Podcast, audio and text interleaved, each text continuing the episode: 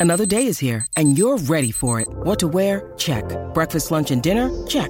Planning for what's next and how to save for it? That's where Bank of America can help. For your financial to-dos, Bank of America has experts ready to help get you closer to your goals. Get started at one of our local financial centers or 24-7 in our mobile banking app. Find a location near you at bankofamerica.com slash talk to us. What would you like the power to do? Mobile banking requires downloading the app and is only available for select devices. Message and data rates may apply. Bank of America and a member FDIC. Medianoche del jueves 21 de junio, 1893. En la mansión del almirante George Tryon, en las afueras de Londres, su bella esposa Lady Tryon, de 32 años, baila con uno de los huéspedes reunidos allí para celebrar su cumpleaños.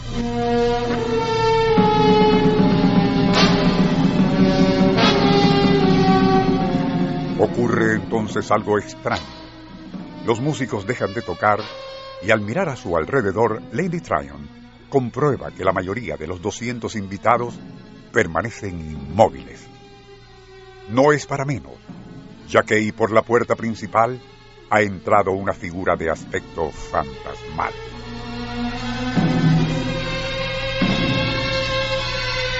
Es su esposo, comandante de la flota británica en el Mediterráneo.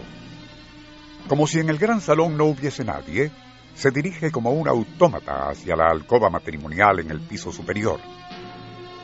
Nadie, ni su propia esposa, lo sabe aún, pero es un hecho histórico que seis horas antes el almirante había fallecido.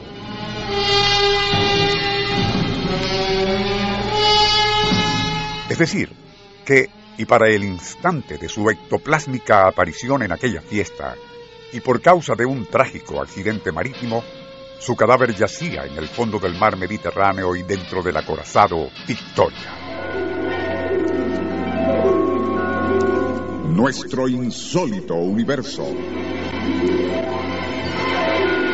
Cinco minutos recorriendo nuestro mundo sorprendente. Lady Tryon, atónita por la inesperada aparición de su esposo, de inmediato subió tras él. Al escuchar su grito, varios invitados y la servidumbre subieron de inmediato, encontrándola en el piso desmayada. Era comprensible, pues todos sabían que aquel mismo 22 de junio de 1893, 12 barcos de guerra británicos, al mando de Lord Tryon y divididos en dos columnas, navegaban rumbo a Trípoli. Sería al caer la tarde cuando el almirante inesperadamente ordenó algo tan absurdo como increíble.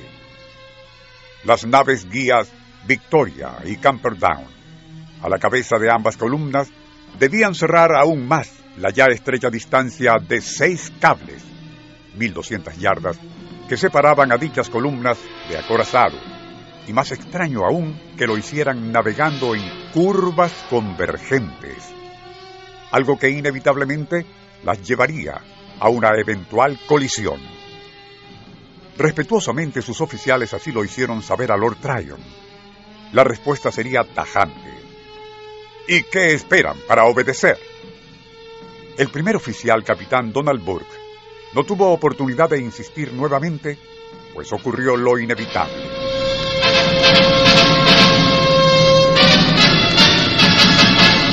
La violenta colisión del Camperdown contra la proa del acorazado Victoria causó tal destrozo que comenzaría a irse a pique casi de inmediato.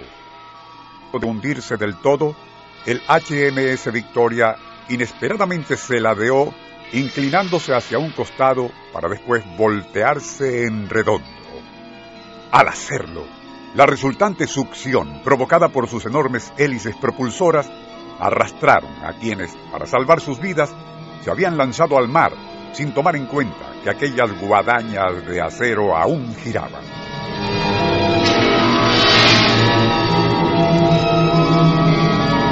Segundos después, las aguas del Mediterráneo, teñidas de un rojo intenso, se tragaban los cuerpos destrozados de muchos. Un total de 359 personas, entre oficiales y tripulantes del acorazado Victoria. Allí también perdió la vida el almirante Sir George Tryon, el mismo que seis horas después haría una totalmente inexplicable y fantasmal aparición en su mansión de Londres, donde se celebraba una fiesta en honor a su esposa. Allí le vieron, y así lo atestiguaron, más de 200 personas, incluyendo a la propia Lady Tryon.